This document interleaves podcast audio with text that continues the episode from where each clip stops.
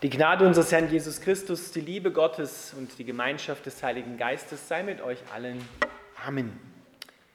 Unser heutiger Predigtext steht im Neuen Testament in der Apostelgeschichte im 17. Kapitel, die Verse 22 bis 34. Als Paulus nun vor dem Rat stand, rief er, Männer von Athen, ich habe bemerkt, dass ihr den Göttern besonders zugewandt seid. Denn als ich umherging, sah ich eure vielen Altäre. Einer davon trug die Inschrift dem unbekannten Gott. Ihr habt ihn angebetet, ohne zu wissen, wer er ist, und nun möchte ich euch von ihm erzählen. Er ist der Gott, der die Welt und alles, was darin ist, erschuf. Weil er der Herr über Himmel und Erde ist, wohnt er nicht in Tempeln, die Menschen erbaut haben. Er braucht keine Hilfe von Menschen. Er selbst gibt allem, was ist, Leben und Atem. Und er stillt jedes Bedürfnis, das ein Mensch haben kann. Aus einem einzigen Menschen hat er alle Völker der ganzen Welt hervorgebracht. Er hat im Voraus festgelegt, welche aufsteigen und welche stürzen sollten, und er hat ihre Grenzen festgelegt. Von Anfang an war es sein Plan, dass die Völker Gott suchen und auf ihn aufmerksam werden sollten und ihn finden würden, denn er ist keinem von uns fern. In ihm leben, handeln und sind wir. Wie einer eurer Dichter sagt, wir sind seine Nachkommen. Deshalb sollten wir uns Gott nicht als Götzenbild vorstellen, das Kunsthandwerker aus Silber, Gold oder Stein anfertigten.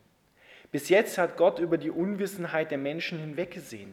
Doch nun gebietet er den Menschen auf der ganzen Welt, sich von den Götzen abzukehren und sich ihm zuzuwenden. Denn er hat einen Tag festgesetzt, an dem er die Welt gerecht richten wird, und zwar durch den Mann, den er dazu bestimmt hat. Und er hat allen bewiesen, wer dieser Mann ist, indem er ihn von den Toten auferweckte.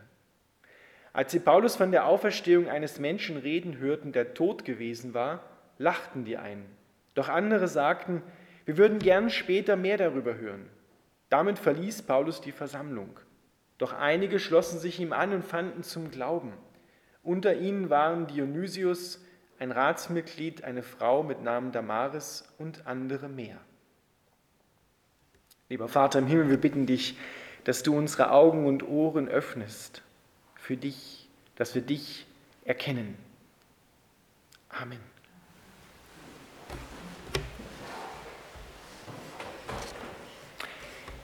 Ihr Lieben, als ich den Text gelesen habe, habe ich gedacht, so, es hat sich nichts geändert von dem, was Paulus damals gesehen und berichtet hat. Wenn er heute durch unsere Dörfer und Städte gehen würde, würde er wahrscheinlich ähnliches sagen. Ich habe eure vielen Altäre gesehen. Die sehen heute vielleicht etwas anders aus, unsere Tempel, wo wir Dinge anbeten, die nicht Gott sind. Aber Paulus würde auch sagen, auch das sind Altäre, wie er später dann in einem anderen Vers dieses Textes sagt, aus Gold, Silber, Stahl, Stein. Der Mensch ist dazu gemacht worden, Gott anzubeten. Und deshalb sucht jeder Mensch etwas, was größer ist, was höher ist als er, wo er sein Herz dran hängen kann, wo er sein Herz ausschütten kann, was er anbeten kann. Und leider ist das nicht immer Gott der Gott, der Vater von Jesus Christus, sondern es sind eben Dinge, die wir mit unseren eigenen Händen vielleicht hergestellt haben. Und so kann alles, was in dieser Welt existiert, zu solch einem Altar werden, auf dem wir einen selber gemachten, wirklich gemachten Gott anbeten. Für den einen ist das der eigene Besitz, für die anderen ist das die Gesundheit, für den nächsten ist es das Vertrauen in die Wirtschaft unseres Landes. Und genau in dieser Zeit, in der wir jetzt leben, wird das, was wir anbeten, erschüttert. Damit Gott zeigen kann und zeigt in dieser Zeit, wo wirklich unsere Sicherheit liegt, worauf wir bisher vertraut haben und was keinen Bestand hat, worauf wir uns bisher verlassen haben und eigentlich, wenn wir jetzt ehrlich sind, verlassen worden sind. Und jetzt gerade in unserer Zeit, in diesen Tagen, ist es gerade so auf der Kippe, dass viele Menschen denken, ja, jetzt haben wir die Impfung, jetzt werden bald wieder Geschäfte, Hotels und alles sich normalisieren und öffnen und dann wird es vorbei sein. Aber es ist eine Zeit, in der Gott eine Erschütterung zugelassen hat, in der er Gericht auch in die Welt hineinbringt, um zu zeigen, was wirklich die Götzen sind, die wir anbeten und worauf unser Herz geht, worauf wir, woran wir unser Herz gehängt haben. Und so würde Paulus auch sagen, ich habe eure vielen Altäre gesehen und da gibt es einen Altar darunter, dem unbekannten Gott, dem Gott, den wir vielleicht gerade noch so kennen, den aber viele Menschen nicht mehr kennen, der unbekannt geworden ist, obwohl er eigentlich für jeden bekannt sein möchte, dem unbekannten Gott. Und Paulus sagt, ihr habt nicht, ja, ihr seid nicht komplett blind. Ihr habt etwas erkannt. So würde er auch heute reden. So müssen wir auch sagen, auch in anderen Religionen haben Menschen durchaus etwas gekannt. Menschen sind unter der Schuld, unter der Sünde nicht ganz blind geworden. Sie haben nicht ganz das Empfinden für das Göttliche, für das Übernatürliche verloren. Aber um in einem Bild zu sprechen, müssen wir sagen, die Menschen haben einen Kompass, aber auf diesem Kompass fehlt der Norden, an dem sich alles ausrichten muss, an dem sich alles orientieren muss. Und so ist dieser Kompass, so ist dieses Empfinden offen für böse dämonische Magnetfelder, wo Menschen dann auf etwas vertrauen, was nicht Gott ist. Und der Norden auf diesem Kompass ist Jesus Christus, denn er sagt von sich selber, ich bin der Weg, die Wahrheit und das Leben und niemand kommt zum Vater denn durch mich. Es gibt also nicht mehrere Norden, sondern es gibt nur einen Norden auf diesem Kompass der Religionen, auf dem Kompass des Übernatürlichen. Und das ist der einzige und sichere Zugang zur übernatürlichen Welt. Alle anderen Zugänge sind unsicher. Die Menschen haben also ein Gespür für das Göttliche, weil Gott es in sie hineingelegt hat und er zieht sie durch diese Sehnsucht hin zu sich und möchte, dass er erkannt wird. Und er hat alles dafür getan in Jesus Christus, dass er erkannt werden kann. Und dann sagt Paulus, einen wichtigen Satz, der gerade für diese Zeit, in der wir jetzt leben, so wichtig ist. Deswegen möchte ich ihn besonders herausheben. Er sagt, bisher, bis jetzt hat Gott über die Unwissenheit der Menschen hinweggesehen. Doch nun gebietet er den Menschen auf der ganzen Welt, sich von den Götzen abzukehren und sich ihm zuzuwenden. Denn er hat einen Tag festgesetzt, an dem er die Welt gerecht richten wird.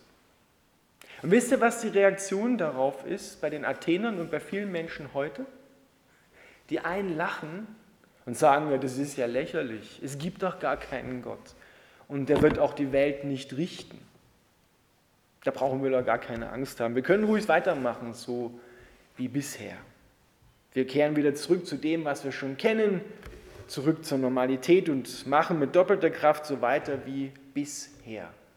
Das sind die einen. Und die anderen sagen, ja, lasst uns, Paulus, lasst uns ihn morgen hören oder übermorgen.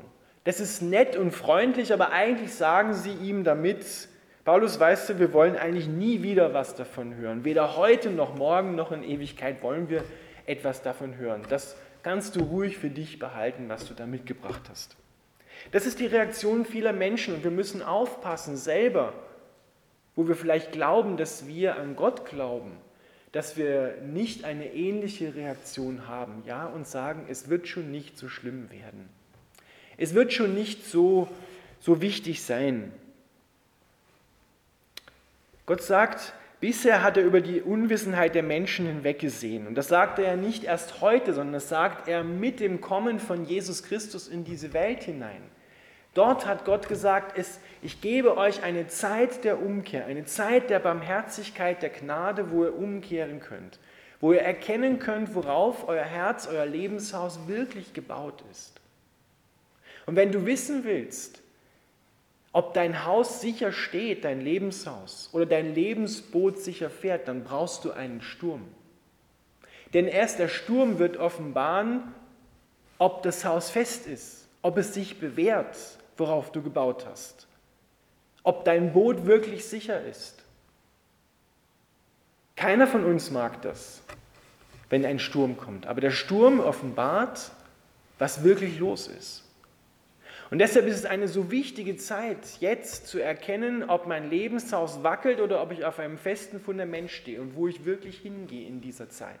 Und jetzt ist es Zeit, sagt Gott, Ich gebe euch diese Zeit und ich helfe euch zu erkennen, woran ihr euer Herz wirklich gehängt habt. Ob es die Dinge sind, die man machen kann, Gold, Silber, Stein, Stahl, was auch immer. Das können auch Menschen sein. Wir heben manchmal auch Menschen auf einen Altar. Sagt man ja manchmal so salopp in der Ehe, meine Angebetete oder mein Angebeteter, dann ist der Mann oder die Frau plötzlich zum Götzen geworden und wenn dann irgendetwas kommt, wo das in die Brüche geht, dann bin ich selber vielleicht letztendlich verloren. Und dann merke ich, aha, ich habe mein Leben auf etwas gegründet, was nicht ewigen Bestand hat, was, kann, was mir genommen werden kann. Aber Gott möchte, dass du dein Leben gegründet hast auf etwas, was dir nicht genommen werden kann. Weder durch Krisen, Wirtschaftskrisen, Krankheiten, weder durch Erschütterungen, die in dieser Welt gehen, sondern auf etwas Unerschütterliches gebaut hast. Und das ist Jesus Christus. Dorthin möchte er dich gründen und bauen.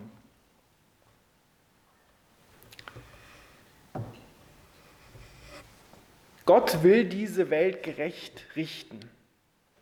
In dieser Zeit sagen vielleicht viele Menschen, das Leben ist nicht fair. Das ist nicht fair, dass Gott nicht eingreift und dem Leid ein Ende macht. Es ist nicht fair, dass er Kriege und Leiden und Hungersnöte und Erdbeben zulässt. Was ist das für ein Gott? Der ist nicht fair. Und Gott würde dann sagen, ja, war es fair, was die Menschen mit meinem Sohn gemacht haben? War es fair, dass die Menschen Jesus Christus ans Kreuz genagelt haben? War es fair, dass sie ihn abgelehnt haben, wo er sie doch unendlich geliebt hat? War das fair? Das Leben ist nicht fair. Und Gott, bitte hört genau zu, ist auch nicht fair, sondern er ist gerecht. Das ist ein Unterschied. Ein kleines Beispiel, woran es deutlich wird. Wenn es darum geht, in einer Familie mit mehreren Kindern das Taschengeld zu verteilen, dann ist es nicht fair, wenn jeder das Gleiche kriegt. Dann hast du vielleicht einen Fünfjährigen, eine Neunjährige, einen 14-Jährigen und eine 17-Jährige.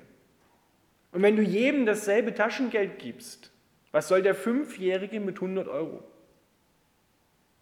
Aber für den 17-Jährigen ist das schon attraktiv, weil der hat ganz andere Wünsche und Bedürfnisse als der Fünfjährige. Und wenn du jedem das gleiche Geld geben würdest, so wie zum Beispiel an den Fünfjährigen gemessen auch dem 17-Jährigen, ja, das wird peinlich in seiner Jugendgruppe, wenn er sagt, ja, meine Eltern, die geben mir so ein bisschen, ich kann gar nichts groß damit machen. Versteht ihr? Das ist nicht, das wäre fair, aber es ist nicht gerecht.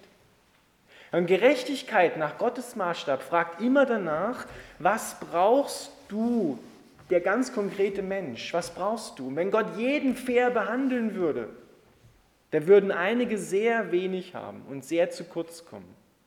Und andere würden viel haben, weil sie vielleicht andere und mehrere Bedürfnisse haben und die anderen vielleicht nicht ganz so stark. Deshalb sagt Gott, bin ich gerecht. Er wird die Welt gerecht richten. Und Gerechtigkeit ist immer eine Beziehungsgeschichte. Er schaut immer auf dein Herz und er schaut, was du brauchst und gibt dir das, was du brauchst und will all deinen Mangel ausfüllen. Und das ist nicht derselbe Mangel, den dein Nachbar hat. Der hat einen anderen Mangel. Und deswegen muss Gott diesem Mangel speziell abhelfen, deinem und dem des Nachbarn. Also Gott ist gerecht, nicht fair, da gibt es einen Unterschied. Gott wird diese Welt gerecht richten, das heißt, er sorgt für Gerechtigkeit. Wenn du auch in dieser Welt nicht immer Gerechtigkeit erfährst, weil die Welt ist nicht gerecht und fair unter der Macht des Bösen, aber es gibt Gott, der das Böse überwunden hat in Jesus Christus und der wird für Gerechtigkeit sorgen. Hier in dieser Welt und vor allem am Ende und dann in der ewigen neuen Welt, auf der neuen Erde, wird alles wiederhergestellt werden, was hier verloren gegangen ist. Das hat Gott versprochen. Deswegen ist er gerecht. Und es wird dieser Tag kommen. Ihr Lieben, und die Bibel betont das immer wieder ganz genau und wir können gar nicht oft genug das auch in diesen Tagen betonen. Diese Welt hat ein Ablaufdatum. Wir werden uns nicht immer höher und weiter entwickeln und uns wie Baron Münchhausen am eigenen Schopf aus dem Sumpf ziehen, sondern wir brauchen jemanden, der uns herauszieht aus der Not. Das können wir nicht selber. Du kannst dir selber nicht helfen. Du kannst dir selber nicht heraushelfen. Das merken wir gerade jetzt in dieser Krise. Alles, was bisher vorher funktioniert hat, funktioniert überhaupt nicht mehr. Worauf wir vertraut haben, wird alles erschüttert und wird auch noch erschüttert werden. Wir dürfen bitte nicht glauben, das ist keine Schwarzmalerei, dass das jetzt mit der Öffnung der Hotels oder mit den Impfungen vorbei ist, sondern die Wehen, wie die Bibel es sagt, die Erschütterungen werden sogar noch zunehmen. Und wir müssen wissen, wo wir da stehen und auf was wir stehen.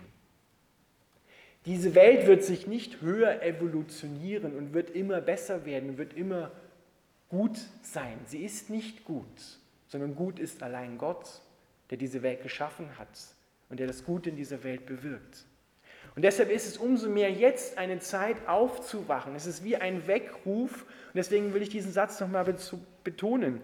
Gott gebietet allen Menschen jetzt zu erkennen, in dieser Zeit, jetzt, heute zu erkennen, worauf sie ihr Leben gebaut haben, woran dein Herz wirklich hängt und davon umzukehren, wenn das, was du anbetest, nicht Gott ist. Und ich glaube, da hat jeder von uns Herzensbereiche, wo er in etwas hineinvertraut, was nicht Gott ist. Und Gott möchte gerade diesen kindlichen, nicht kindischen, sondern kindlichen Geist in uns erneuern und uns schenken, den Geist der Kindschaft, dass wir ihm als dem liebevollsten Vater vertrauen und sagen, ja, danke, dass du da bist, dass du uns in dieser Unsicherheit trägst. Und dass wir so sind wie Petrus, der Jesus auf dem Wasser zu sich kommen sah und dann ausgestiegen ist aus dem Boot der Sicherheit und auf ihn zugelaufen ist, auf den Wellen, auf dem Sturm zu ihm gelaufen ist. Und natürlich, als er weggeschaut hat von Jesus, hin auf was anderes, auf die Umstände, ist er kurz untergegangen, aber Jesus hat ihn gepackt und rausgezogen. Dieses Bild ist, glaube ich, für diese Zeit besonders wichtig, dass wir uns fokussieren auf Jesus Christus in diese Zeit und auf ihn zulaufen. Mitten in der Krise, mitten im Sturm, mitten auf den Wellen, die hochschlagen. Und als er untergegangen ist, der Petrus hat Jesus gesagt, warum hast du gezweifelt? Warum hast du nicht vertraut? Das ist keine Ermahnung oder, oder eine, irgendwie böse gemeint, sondern er hat gesagt, wow, du kannst, du kannst es schaffen. Ich habe den Glauben an dich und in dich hineingelegt. Vertrau mir und es werden die unmöglichen Dinge möglich werden. Du kannst über der Situation, über der Krise sein und laufen. Vertrau mir. Ich helfe dir dadurch.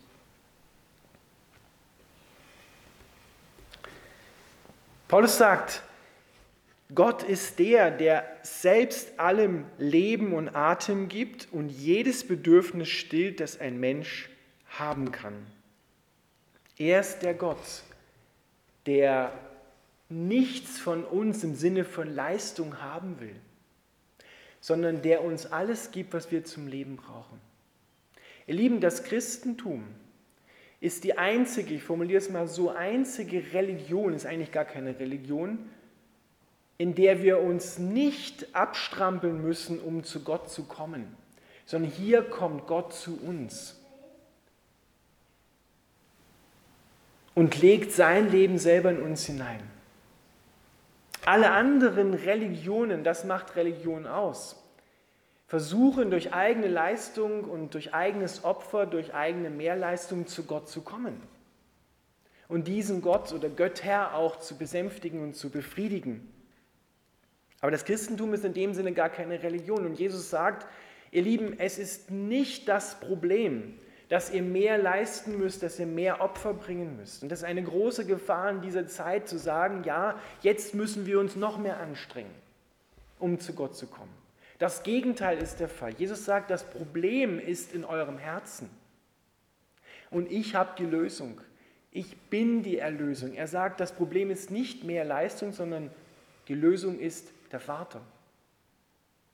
Ist die Liebe eines Erlösers, der dich mit ewiger Liebe liebt und der zu dir kommt und der dir alles gibt, was du brauchst und weit darüber hinaus. Und das dürfen wir gerade in diesen Tagen erkennen, dass Gott hier allen Mangel ausfüllen will und dass er der einzige Weg ist, die einzige Wahrheit ist, die wirklich frei macht und die froh macht. Das Problem ist, dass wir aufhören müssen, uns selber zu versorgen, selbst nur auf uns zu vertrauen auf unsere Kraft, auf unseren Verstand, auf unser Können, auf unsere Leistungen, auf unsere Errungenschaften, auf unseren Fortschritt. Da steckt so viel unser Ich, meiner, mir, mich drin.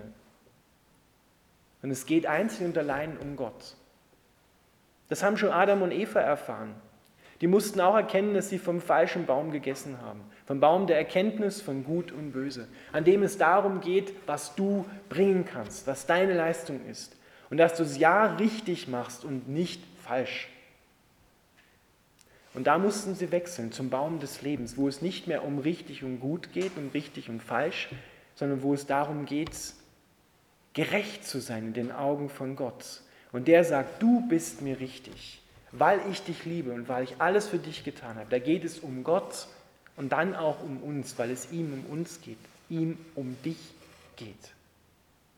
Ihr Lieben, und nutzt diese Zeit, lasst uns gemeinsam diese Zeit nutzen, still zu werden vor Gott, unser Herz auszubreiten, uns hineinnehmen zu lassen in sein Herz, in seine Liebe, uns beschenken zu lassen. Und nicht uns jetzt noch mehr anzustrengen, noch mehr zu leisten, zu schauen, wie kommen wir da heraus. Wir brauchen Weisheit in dieser Zeit und die dürfen wir von Gott erbitten. Dürfen unser Herz neu füllen lassen mit dem, was er uns schenken will. Und er wird uns durchbringen, nicht wir selbst. Er will uns retten und hat uns gerettet und nicht wir selbst. Gott ist der, der all deine Bedürfnisse stillt. Alle Bedürfnisse, die ein Mensch je haben kann. Gott ist gut. Gerade in dieser Zeit ist Gott gut. Amen.